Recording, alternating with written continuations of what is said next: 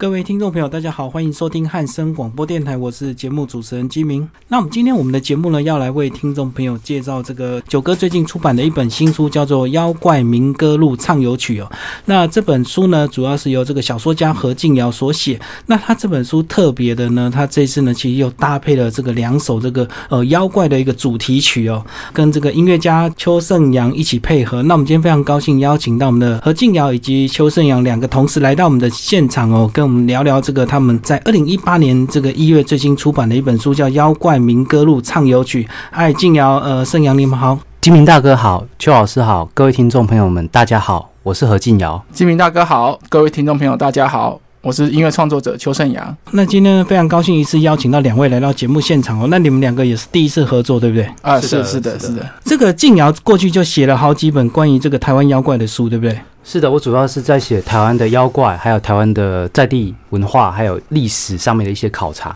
那今年这一本书呢，主要是以台湾妖怪为主体写的奇幻小说。那你为什么会执着在这个台湾妖怪的这个小说的这个创作上？是不是也你自己在其他的媒体受访也是讲到，对我们这个台湾的一些呃妖怪传说慢慢没落，或者是现在的小朋友慢慢不知道我们台湾传统的妖怪，你有点担心是不是？是的，我很害怕台湾的妖怪在未来是不是就不被人所熟知？那我觉得很可惜，几百年前流传的妖怪传说就这样子没落下去了。我本身是研究台湾的历史的，在研究台湾历史跟在地文化的时候呢，我发现台湾的民间传说有很多很多有趣的、不可思议的妖怪的故事。可这些故事其实都是不被大家知道的。大家可能都知道是日本的河童、雪女，然后中国的狐狸精，或者是西方的吸血鬼。可是台湾到底有什么样的妖怪故事？到底这些妖怪故事有什么样的魅力？我在研究历史的时候呢，也慢慢的发现了这些奇妙的世界。所以说，我就在今年这一本书中，想要把它们做一个很有趣的展现。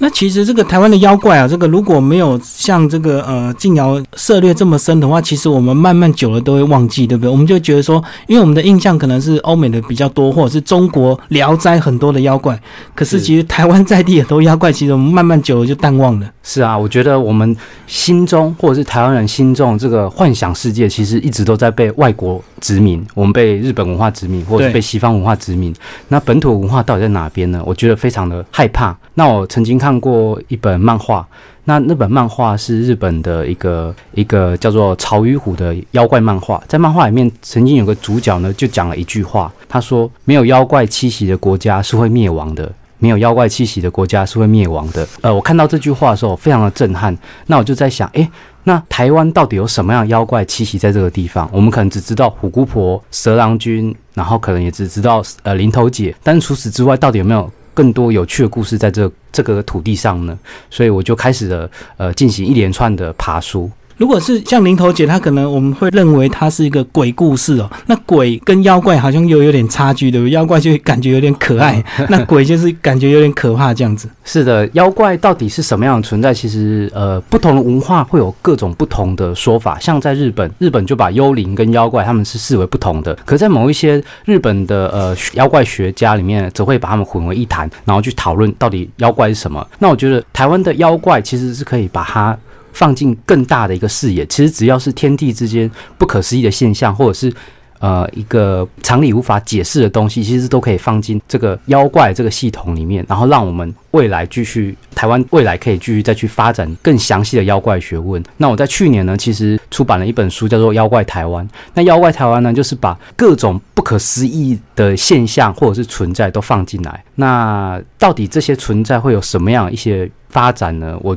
就是希望可以用小说的方式去呃带他们出来。所以之前是个妖怪屠戮了，那这次就是个妖怪小说。那妖怪小说这次又结合这个音乐啊，呃，妖怪还会唱歌，所以我们就要请到这个盛阳来帮我们稍微聊一下。你过去有接触到静瑶的一些相关的书吗？哦，没有。其实我在合作之前，其实我对台湾妖怪很惭愧，我其实不是很了解。但是我其实，在其他呃，比如说在书店啊，我其实之前就有翻看过他妖怪台湾的书，然后大概很 对对对，因为他 其实他在在书上因为很厚一本嘛，其实是很醒目的，对，而且插画家画的也很漂亮，那就很吸引人去翻翻看这样子。但是也就是仅止于此。那直到开始合作的时候，我才开始去翻，认真的去买他的书，然后去翻看它里面的内容。对，然后才渐渐了解到，哦，原来台湾有那么多的有趣的妖怪故事，嗯嗯尤其是这一首第一首那个乐理的故事啊，就是周成过台湾的那个女主角，那其实是呃，她本身的故事是很悲情，但是她其实给人了非常强烈的印象深刻的。所以我我当初在作曲的时候，我一直在想说，有没有一个好的一个故事的内涵，我们可以把它做成歌曲，因为有一个好的故事，它才可以有更多的动能去流传，对，它还有流传的高度。所以我们当初在讨论的时候，我们就希望说，把个别妖怪的故事，而且是有特色的故事，把它放进来做成歌曲。然后除了是从妖怪乐团的角度来吟唱这些歌曲之外，对，那还是希望说，呃，可以让更多的没有认识过的妖怪的人啊，听到这首歌哦，原来他是讲这些东西，对他至少会对这些妖怪有基本的认识。对，那我们是要做一个，就是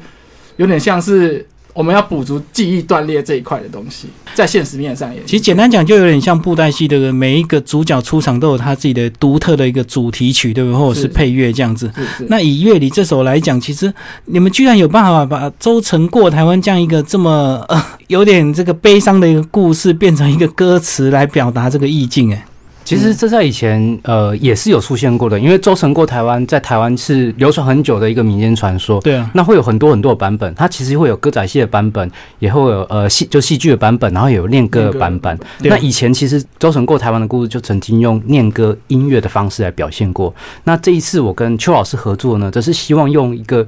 呃，我觉得可能是比较偏向流行乐或者是一个新颖的方式，把这些古老的女鬼的传说带到现代来。然后里面用了很多这个比较悲伤的那种妖怪的这个感觉，但是重点呢，呃，我们还是用我们熟悉的这个语言来唱。所以一开始你们有没有面临一个挑战，就是我是不是要去创一些妖怪的语言混在这个歌词里面，让大家去感受那种氛围？这样哦，是 是，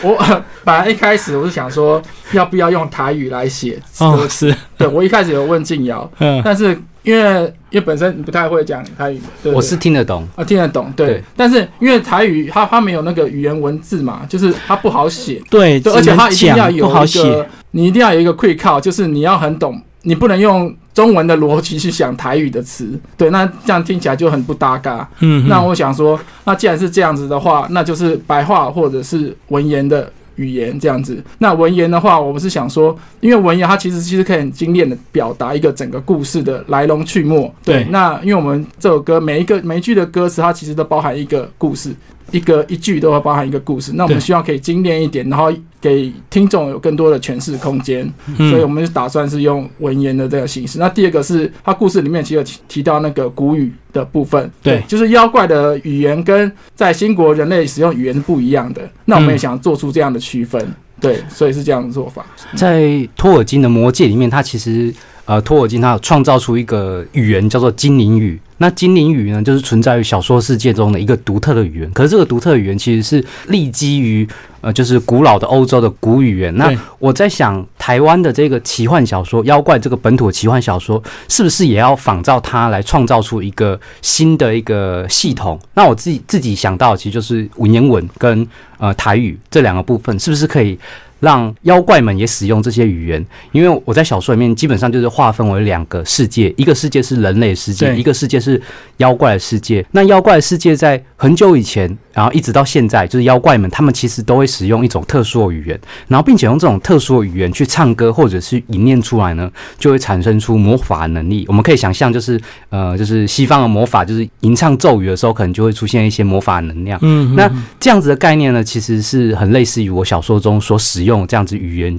然后声音就会发出力量这样的一种呃一种构想。不过在实际操作的时候呢，我发现呃，如果说要达到通俗的目的的话，如果说太过于语言系统太过于复杂，或者是跟现实有点太太接近的话，可能会无法表现出妖怪的那种奇异的感觉。所以最后我就选择了一个比较呃，我觉得比较通俗或者是比较简单一点的方法，就是用文言的方式，或者是用就是正常的这个这个发音的方对比较口语的方式来嗯来进行。那也许是在未来会继续在如果心有余力的话，可以再继续发展。因为如果花时间发展下去，重点它就可能达不到通俗的一个效果，对不对？因为一般人可能还要去了解那个语系呢。那接下来静雅是不是稍微帮我们的把这个小说架构稍微介绍一下？是的，这本呃《妖怪民歌录》（Formosa 唱游曲）它其实是一本有关于台湾妖怪的奇幻小说。在这个奇幻小说里面呢，会有战斗，会有魔法。然后也有青春，然后甚至会有音乐的元素，会有妖怪乐团会会妖怪乐团会出来唱唱跳跳。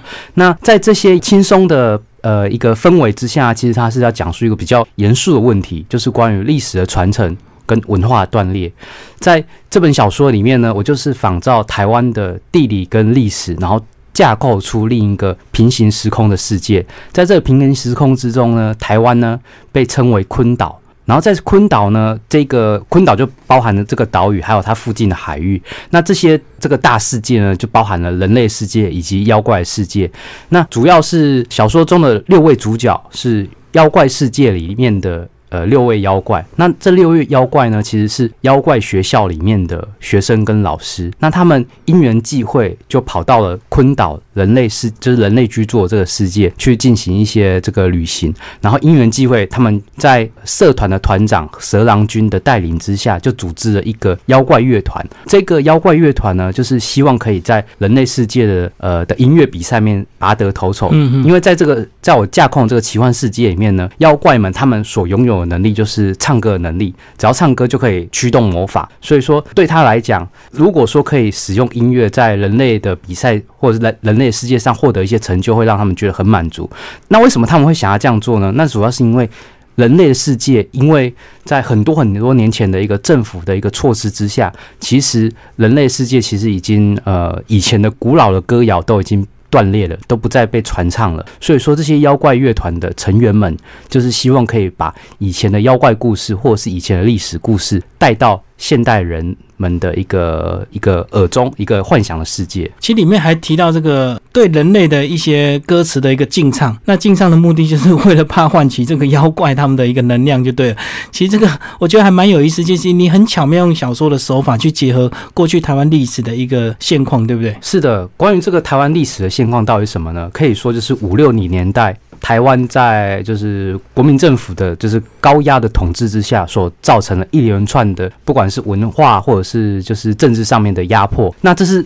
真实台湾历史上曾经发生过，就像白色恐怖、二二八，然后甚至也有清清乡或者是一些很恐怖、很恐怖的事情，在五六零年代都会发生。所以说，我就把这一段台湾的真实历史，就是巧妙的转换到妖怪这个世界当中。在妖怪这个世界当中，人类。到底制定了什么样的法律呢？他们就制定了一个叫做音乐进化辅导法的一个法律。那这个办法呢，其实就是要禁止，呃，就是在小说中，这些人类就是要禁止人们传唱以前曾经流传的古老的歌谣，因为他们这些认为这些歌谣可能会有淫秽的内容，会有怪异乱神的内容，其实是有碍文明进步的。所以说，他们为了文明，或者是为了进步，为了科技化，所以说他们就禁绝了这一连串的东西。那其实我在这一个音乐进化辅导办法里面，我想要反映的就是，比如说台湾曾经有过的禁歌史。台湾在六七年代其实曾经有歌曲会被查禁，就如果说你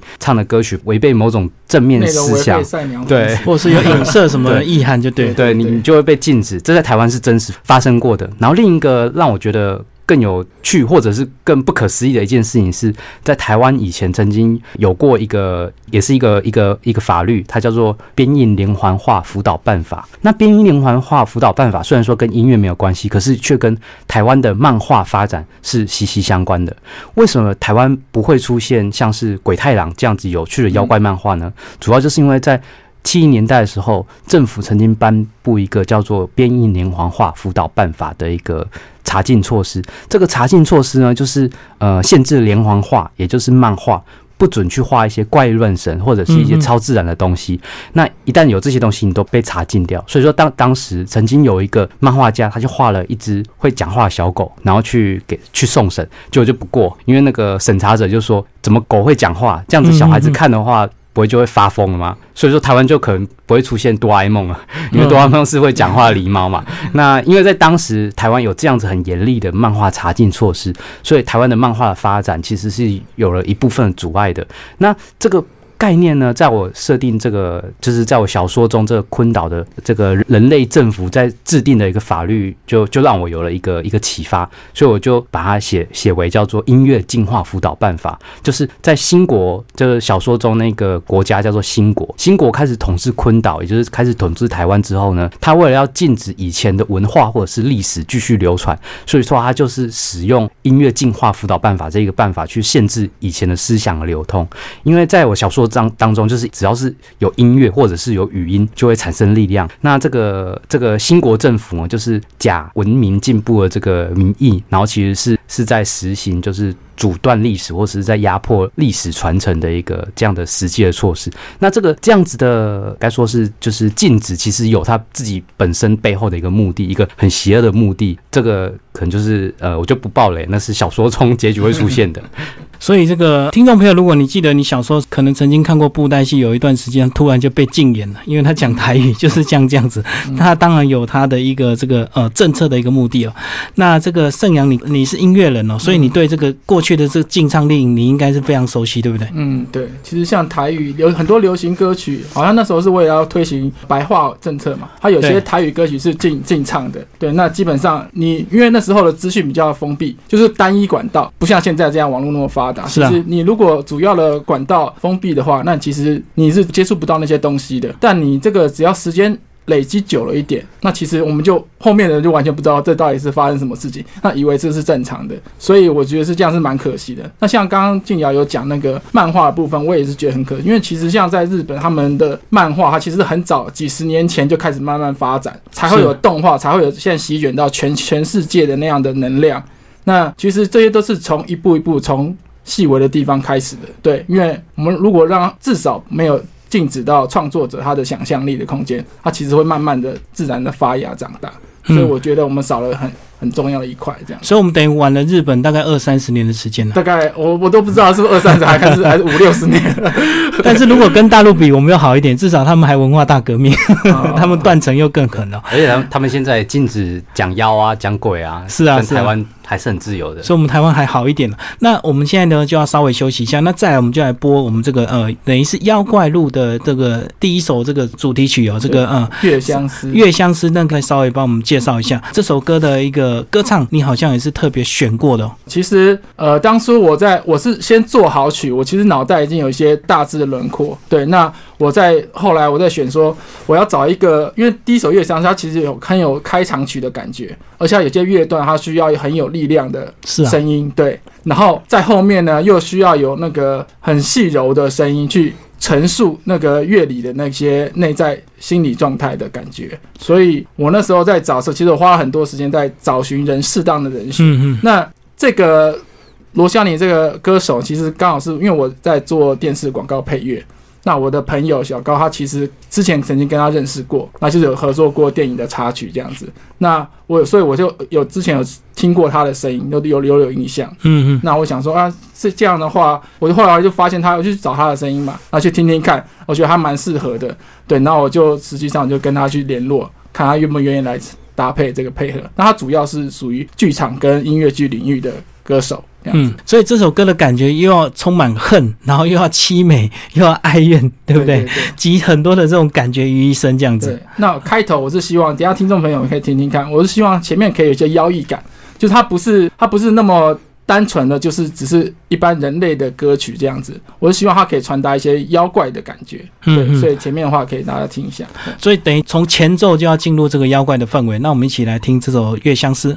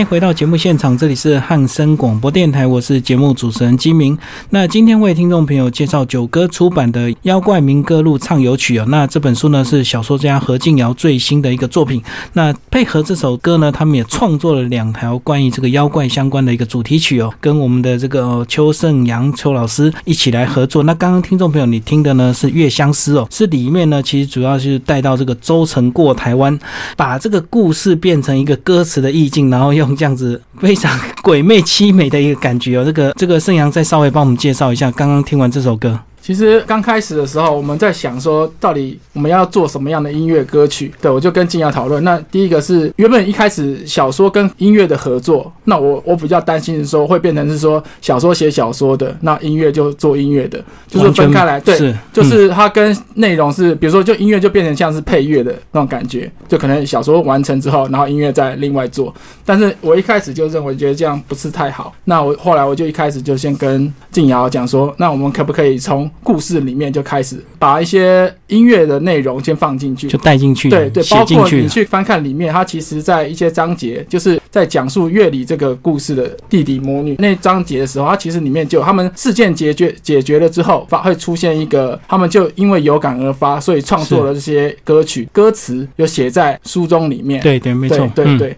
那我觉得这个这是一个比较有趣的连接。那第二个有趣点就是说，它有歌曲有在小说里面登场的桥段，就是说他们有在登在舞台上面表演。真的在唱的，对对，嗯然后也是呃也是有描述说这些歌曲呃是怎么样的表现方式。对，其实我是觉得这样的融合会比较有趣。就是你小呃我的预设是说，读者是先看过小说之后，然后才会听音乐的。对，它是一个延伸。对，嗯那我觉得这样会更有趣，因为我们我们看小说的时候，我们都会有一些想象嘛，对不对？那我们想，哎，看这个歌词，我们想象说这个音乐是什么样子的，对。然后看了这个看完这个故事，我再听音乐，哦，我会对整个故事更有接受到一些感染力，更其实有印象。其实如果想象画面是比较容易，但是你要想象这个音乐就比较难。对对那等于是你们就真实的把这个音乐创作出来，让我们这个这个读者在欣赏这个文字之后，还能够真实的去听这些歌曲。那接下来这个呃，静瑶也要稍微帮我们介绍一下你这本书呢，呃，《妖怪民歌录》其实里面有六个主角，都是我们台湾非常熟悉鬼故事的一个主角，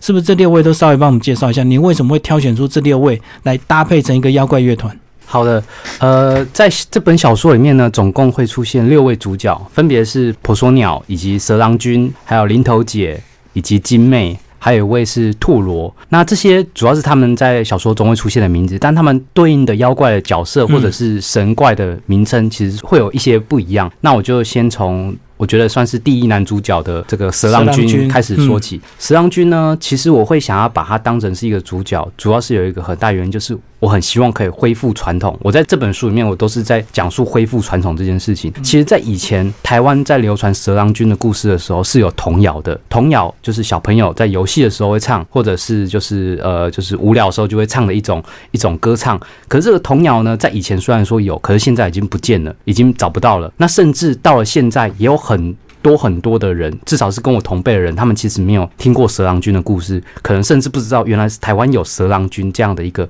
有趣的妖怪的传说。那我就觉得非常非常可惜，就是如果说一百年之后，就是如果虎姑婆。然后蛇郎君这些台湾妖怪角色都不见了，那我们台湾到底文化或者是历史会走向哪一个方向？我们心中的幻想世界会怎么样发展？我就很害怕这件事情。所以说我在这边挑选的一些妖怪主角呢，其实都是一些比较经典，而且比较是有呃有特色，然后并且以前是可能跟呃一些文化或者是历史是跟呃是相关的。像蛇郎君就是这样一个角色被我挑选出来，然后并且把它设为算是第一男主角。那我在这边就是希望利用蛇郎君这个角色去带出整个就是关于歌谣传承的这样的一个意涵。那关于歌谣传承的意涵呢，在这本小说当中，史浪君就是一个本身就是一个会弹乐琴的一个唱谣高手。他以前是唱两国啊的，就是史浪君他。呃，就是活了很久很久。他其实一开始是在人类世界里面生活，他甚至是跟一个人类的女子结了婚，但是后来因为一些状况，所以说他的妻子就死去了。所以说他就是丧志之余，然后他就跑到妖怪世界去，然后并且成为妖怪学校里面的一个一个学生。那他之所以会来到昆岛这个地方呢，其实也是想要去怀念他的妻子，因为他妻子其实也是一个以前会跟他搭配唱两瓜的一个一个乐手。那他来到昆岛这个地方，然后组织妖怪乐团，并且唱妖怪歌曲，就是希望可以延续他妻子的，就是亡妻的意志，就是用歌曲然后流传文化的这样的一个心情。那这一这是蛇郎君的一个概念跟构想。另一个我觉得很有趣的，则是林头姐。在小说当中，林头姐是这个妖怪学校里面的老师。虽然说她是一个老师，但她其实就是行事风格非常泼辣、非常大胆，跟我们想象中的林头姐可能是哀怨女鬼的形象，其实非常不一样。为什么会这样呢？主要也是因为我想要翻转一些印象。呃，我先简单的讲述一下林头姐的故事好了，因为可能有一些听众朋友对于林头姐不太熟悉。林头姐是流传在台南府城的一个很著名的女鬼的传说。据说在清朝时代，林头姐是一个寡妇，然后她后来遇到了一个坏男人，然后这个坏男人就是对她骗财骗色之后，就远走他乡，回到了汕头去。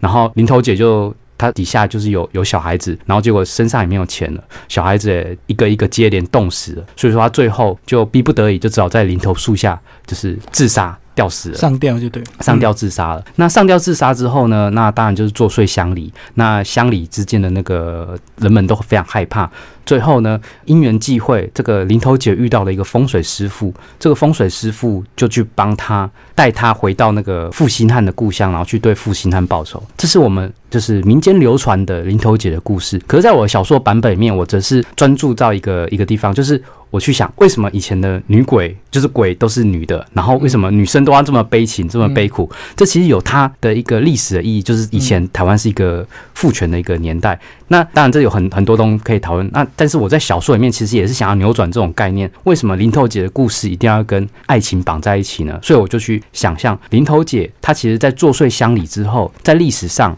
历史上就是真实有，就是乡里面的人就为他盖了一座小庙。嗯嗯，盖了一座庙之后呢，这个林头姐当然她有了香火，就有了神格，有了神格之后，然后当然就会听聆听信徒的请愿，然后信徒如果有就是心中愿望就是有成功，然后就会来搬喜。来答谢，来还愿。那林头姐是这样的一个一个角色。那之后来为什么这个庙不见呢？那是因为在日本时代有都市改正，就是市区改正，就是都更。所以说，因为都更的关于，所以说这个庙不见了。所以林头姐应该算是台湾历史上第一个就是都更的，就女鬼的都更受灾户这样子。对，是啊这是这是历史上的这样的一个一个状况。那在我小说里面，我就去想象，其实林头姐在看这些戏，就是信徒来还愿来寡喜的时尊，她就会去幻想舞台上面就是寡喜，可能就是非常的光鲜亮丽，舞台上面就是很很厉害，大家就是呃衣服很漂亮，然后会唱歌跳舞，然后她是不是心中也会想着啊，我是不是也很想要在这个舞台上面表演？所以说，在舞台上面表演就成为了林头姐新的愿望，也是因为这个样子，所以说当林头姐在我小说中听到石郎君要组成妖怪乐团的时候，她心中的这个愿望就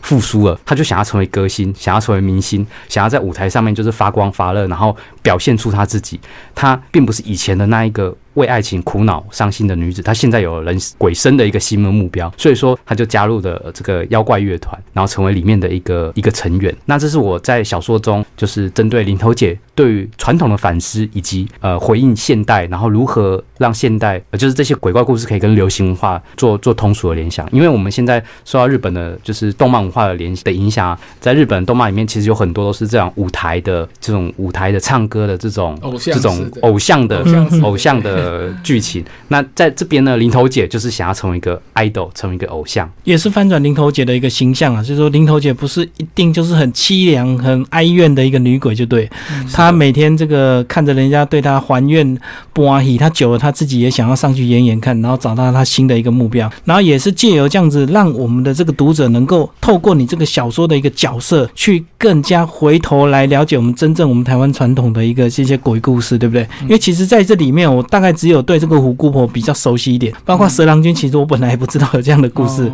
那虎姑婆的这个畅游，反而到现在还比较有在流传，因为大人很喜欢用虎姑婆来吓小孩。是的，哦，对，在小说当中，对虎姑婆也是其中一个角色，但是嗯我们对虎姑婆的形象是非常恐怖、非常吓人会吃的，人的，嗯，呃，老婆婆的形象。可是我在这边，非常可爱。，对，就是一个非常萌的 卖萌的一个美少女。是之所以会这样创造呢，主要是因为呃，其实以前的虎姑婆流传有她的道德教训的意涵。对那到了现代，虎姑婆的故事要怎么重新的去发生，或者是重新的去去改造它，所以我就设定了一个比较年轻一点的，就是一个漂亮的小妹妹，她其实是一个虎姑婆的见习生。她虽然说是虎姑婆，但其实是呃他们一族里面的最厉害的长老会被称为虎姑婆，那她算是见习生，那她就算是练习生，就是希望可以成为虎姑婆这样一个角色。那在小说当中，她其实也有很非常重的戏份。如果说大家喜欢虎姑婆，或者是很好奇虎姑婆有什么样的可以变成什么样萌的妹子的话，大家可以来试着读读看。我觉得你这小说厉害的地方是，你还把这个虎姑婆的这个带入我们现在的一些元素里面，包括他们的虎姑村啊，可能要快要被灭村了，然后因为这个财团的开发，好哦，王室财团的一个开发，然后造成他对人类非常的痛恨。其实你也是很巧妙的把我们现在台湾的一个困境写在小说里。是的，让我们的这个读者透过这样的去醒思，说我们到底要开发到什么程度？那大地终究会反扑，这样。是的。其实虎姑婆她对应的其实就是石虎。台湾其实没有老虎，但是为什么台湾在以前会流传虎姑的故事呢？那是因为台湾是一个移民的社会。这个移民的社会在呃，就是唐山过台湾，在两三百年前有很多的大量的汉人。就是来到台湾，那当然就会把汉文化、闽南的文化带到台湾。对，在那个地方其实是有虎姑婆传说的，所以虎姑婆就来到了台湾这个地方定居下来。但在现代，就是我开始去思考虎姑婆的故事的时候，其实有很多的方向可以去进行连接的。那我就在这边，在这本小说里面，我就把虎姑婆跟台湾的很有名的特有种石虎连接在一起。那希望可以借由石虎这样的一个一个概念，然后带出虎姑婆的故事，并且带出比如说生态保育，然后环境的这样的一个议题。那刚里面有特别提到这个蛇郎哦，是里面这个这本书的一个男主角。那其实呢，他也有一首他自己的一个主题曲哦，叫《郎君梦》。那是不是就要请这个盛阳稍微帮我们介绍一下《郎君梦》？呃，这个等于是第二首这个主打歌。因为《郎君梦》其实跟第一首《月香》是不一样的地方，它是一个人跟妖之间恋情的恋爱关系的人蛇恋的感觉。蛇恋的感觉，嗯所以其实我会让它抒情一点，然后更偏向现代的编制，就是它的妖异感没有那么重了。对，那刚开始当初我们在找第二首歌的主题的时候，其实我们想要蛇郎君嘛，但是因为我们我们看原本的那民间小说的故事，其实对他蛇郎君的那个角色其实比较扁平，他故事其实就没有那么精彩，所以那时候我们就讨论，那静瑶她其实也改编了，所以她这跟周周成过台湾不一样，就是她现在这个蛇郎君的这个故事里面，她其实做了很大幅度的修正，对，然后我们再按照这个故事里面去做更丰富的情感上的置入，就是他跟故事里面有一个蛇郎君，他之前的一个跟一个女性叫青儿，对对，对，就是他们他有一个他老婆特别的一个篇章嘛，在描述他们之间过去的关系。嗯，对嗯那我们就是把这个关系带入到那个歌曲里面，对所以这首歌它就比较抒情浪漫，就没有一点这个妖媚的一个感觉，就对。对，因为妖媚感太多也不太适合。对嗯对，所以聊到这个，我们就来听，先来听这个这首《郎君梦》。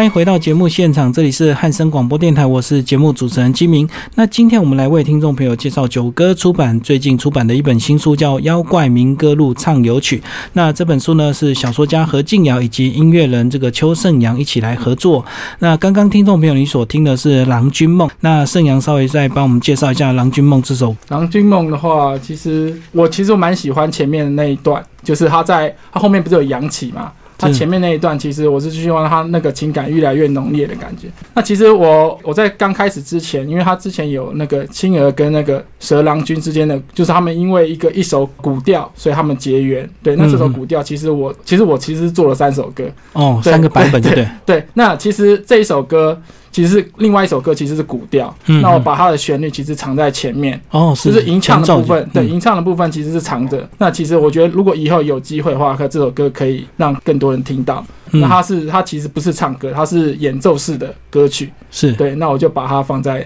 里面，这样子就是让它有一种回到过去又穿越未来那种感觉。对。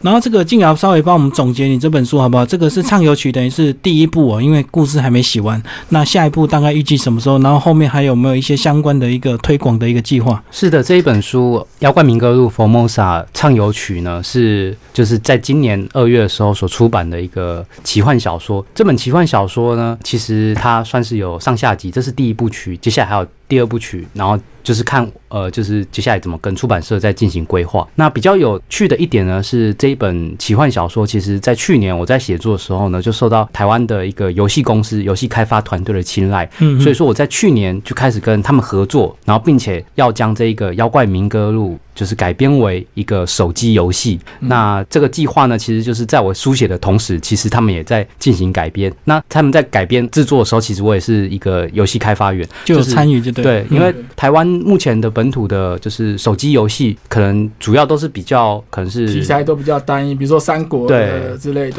或者找外国的非常过去的那几种，就这样一直反复。对，嗯所以呃，我也是很希望在手机游戏或者在游戏这一块，可以把本土文化、本土历史也投入进去，嗯然后并且创造出一个比较有特色的一个一个游戏的方式。那比如说在小说当中，我所设定的一个音乐的世界观，就是呃咏唱音乐就可以就是得到能量，对，施展施展能量，施展魔法。那这样子的一个概念，其实也在手机游戏就会变成一个音乐战斗型的一个一个一个系统，就希望让大家在游玩的同时，就是具有通俗的这样的可能性的同时的时候呢，又有比如说像是文学或者是妖怪的知识的这样的一个、一个吸收。哦，非常期待这个这个手游啊！这个到时候不晓会不会你边玩还要一边唱歌？哦，其实 唱歌唱进去因为我也有参与，所以其嗯实我知道的内幕，那个是啊没有，总之大家就知道。那我也会参与这首，就是到时候游戏的主题曲的制作，嗯那可能会很偏动漫跟流行的风格，所以就在今年夏天，对对，那会跟小说里面的歌曲做不同的区隔。小说里面配合它里面的故事跟它的那个流程来创作的。那游戏的主题曲会变成是呃跟游戏的角色跟故事会更有关系。所以就在夏天啊，非常期待这个，再过几个月就有机会看到这个呃《妖怪民歌录》的这个呃手游到底是什么样子，把它结合我们这个呃台湾的妖怪小说变成一个游戏。那最后盛阳，你稍微也帮我们介绍一下，你这次透过这样子一个歌曲跟这个静瑶合作，应该是第一次的这种尝试，对不对？是是，那应该嗯过程非常辛苦，对不对？比这个单纯的创作还要辛苦很多，因为你毕竟还是要至少你这本小说就要先看过。呃，说辛苦，我是觉得很有乐趣啦。我不会，我在过程中我没有觉得辛苦，就是因为我其实很喜欢跨界的东西，就是我希望跟各种不同领域的人合作或接触。那我觉得互相之间其实可以看到其他不同的东西，是，尤其是创作者，两个创作者呃有互补的部分嘛，有嗯了解也有不了解，那彼此之间可以互相激荡，可以创出更多的火花，至少我是这样认为。